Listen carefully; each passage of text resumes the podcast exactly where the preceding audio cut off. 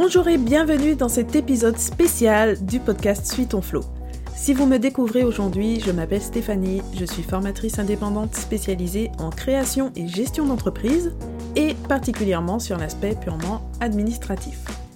Vous êtes déjà nombreux à m'avoir sollicité sur le fonctionnement d'un organisme de formation et à m'avoir demandé si je pouvais vous accompagner dans ces démarches. Parce que j'ai créé mon propre organisme de formation et parce que mes formations sont éligibles au financement, dont le CPF pour celle qui apprend à créer et gérer sa micro-entreprise. J'ai refusé toutes les demandes pendant plus d'un an, mais j'ai fini par créer un programme pour répondre à vos besoins. Cet épisode est donc le deuxième d'une série spéciale de trois épisodes sur les organismes de formation pour vous donner déjà un certain nombre d'éléments et pour que vous compreniez la philosophie de la formation que je vous propose. Et bien sûr, vous pouvez retrouver toutes les informations sur le programme sur le site de J'aime la paperasse et avec le lien direct j'aime-la-paperasse.com slash OF, donc OF comme organisme de formation, ou vous pouvez me contacter par mail ou sur Instagram. Passons donc à l'épisode du jour, je vous souhaite une bonne écoute.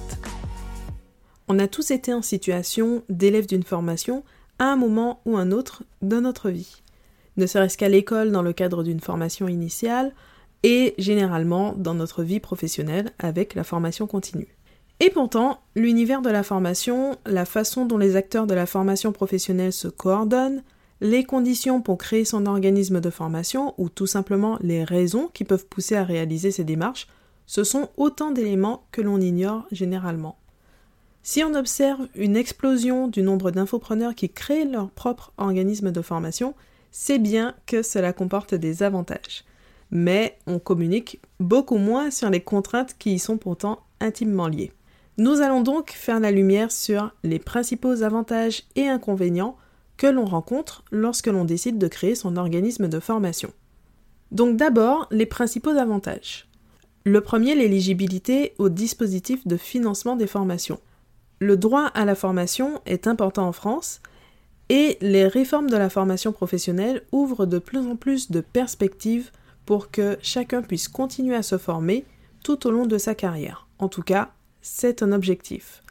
Ces droits s'adaptent à la diversité du monde du travail et il existe aussi bien des dispositifs qui s'adressent aux salariés, aux personnes en reconversion ou encore aux indépendants pour que chaque actif puisse prétendre à au moins un dispositif de formation. L'éligibilité au financement par ces dispositifs, c'est donc généralement le premier argument qui va pousser à créer son organisme de formation. Cet accès au financement entraîne d'autres avantages comme la visibilité sur les plateformes des financeurs ou simplement parce qu'en rendant ces formations plus accessibles grâce aux prises en charge financières, on peut gagner plus de clients. C'est donc l'argument financier, et ce n'est pas une surprise, qui pousse beaucoup d'indépendants à se lancer dans la création d'un organisme de formation pour vendre leurs solutions de formation. Ensuite, second avantage, l'exonération de TVA. Toujours pour l'aspect financier, donc, l'exonération de TVA peut constituer un atout intéressant. Bien sûr, tout dépend du type de clientèle.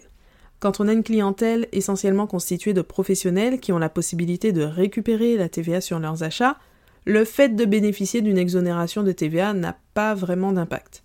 Le chiffre d'affaires de l'organisme de formation sera constitué du prix hors taxe des formations dans tous les cas, et la charge pour ses clients professionnels correspondra également au montant hors taxe. On collecte la TVA d'un côté, on la déduit de l'autre côté, l'opération finalement est neutre pour chacun. Par contre, lorsque la clientèle se compose d'autres publics, comme les particuliers, les associations ou les professionnels dont l'activité n'est pas soumise à TVA, soit parce qu'ils bénéficient d'une exonération eux aussi, soit parce qu'ils sont en franchise de TVA comme beaucoup d'auto-entrepreneurs lorsqu'ils se lancent, dans ces situations, la TVA représente une charge supplémentaire pour eux. Donc, dans ce cas, l'exonération de TVA va permettre de mieux maîtriser ces tarifs parce que le montant du chiffre d'affaires hors taxe sera aussi le prix supporté par le client, quel que soit son statut juridique ou sa situation vis-à-vis de l'assujettissement à la TVA. Précisons tout de même que cette exonération de TVA est optionnelle, mais qu'une fois l'option accordée, elle est irrévocable, donc aucun retour en arrière n'est possible. Et aussi, autre précision, elle est limitée au cadre de la formation professionnelle, ce qui veut dire que toutes les prestations ou les ventes qui n'entrent pas dans ce cadre vont rester soumises à TVA dans les conditions habituelles. Ensuite, troisième avantage, un gage de qualité. La certification Calliope atteste du niveau de qualité des processus qui ont été mis en œuvre par l'organisme de formation. Donc pour ça, le fonctionnement de l'entreprise est analysé sous l'angle de nombreux indicateurs, il y en a 32 au total, mais tous ne vont pas concerner tous les acteurs de la formation professionnelle. Pour les indicateurs communs à tous les organismes de formation, on en a tout de même 23, donc c'est déjà pas mal. Tous les organismes de formation ne font pas le choix de se lancer dans cette démarche parce qu'elle demande un investissement pour s'adapter aux exigences du référentiel national qualité. Donc Calliope s'inscrit quand même de plus en plus comme un gage de qualité par rapport à la démarche qui a été réalisée. En plus, parmi les axes développés par Calliope, on retrouve une large place consacrée à des points comme la communication qui oblige l'organisme de formation à faire preuve de transparence et de clarté. On retrouve la veille et le développement des compétences qui visent à maintenir, voire à améliorer la qualité du contenu des formations. On a la prise en compte des besoins, de la satisfaction des bénéficiaires des formations, donc les apprenants ont leur avis à donner et on doit le prendre en compte. Ou encore le handicap qui commence à être pris en compte comme une réalité qui nous concerne tous. Donc la validation de la démarche par la certification Calliope représente un certain gage de qualité, une marque de qualité pour les prospects ou les clients et en pratique sur le terrain, elle peut permettre une réelle amélioration de la qualité des prestations. Et heureusement parce que ça fait quand même partie des objectifs à la base.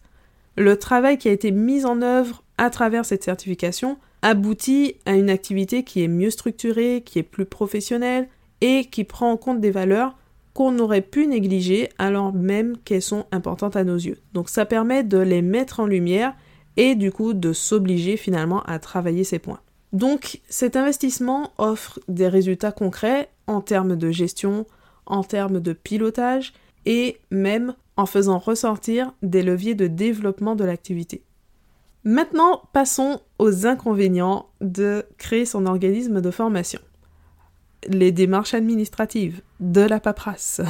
C'est vraiment la contrainte la plus évidente quand on crée son organisme de formation, tout cet aspect administratif. D'abord, les démarches de création, avec l'obtention du numéro de déclaration d'activité.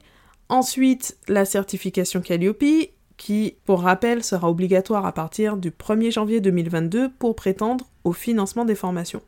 Et ce n'est pas tout, ça ne s'arrête pas là. Après, l'administratif reste présent au quotidien.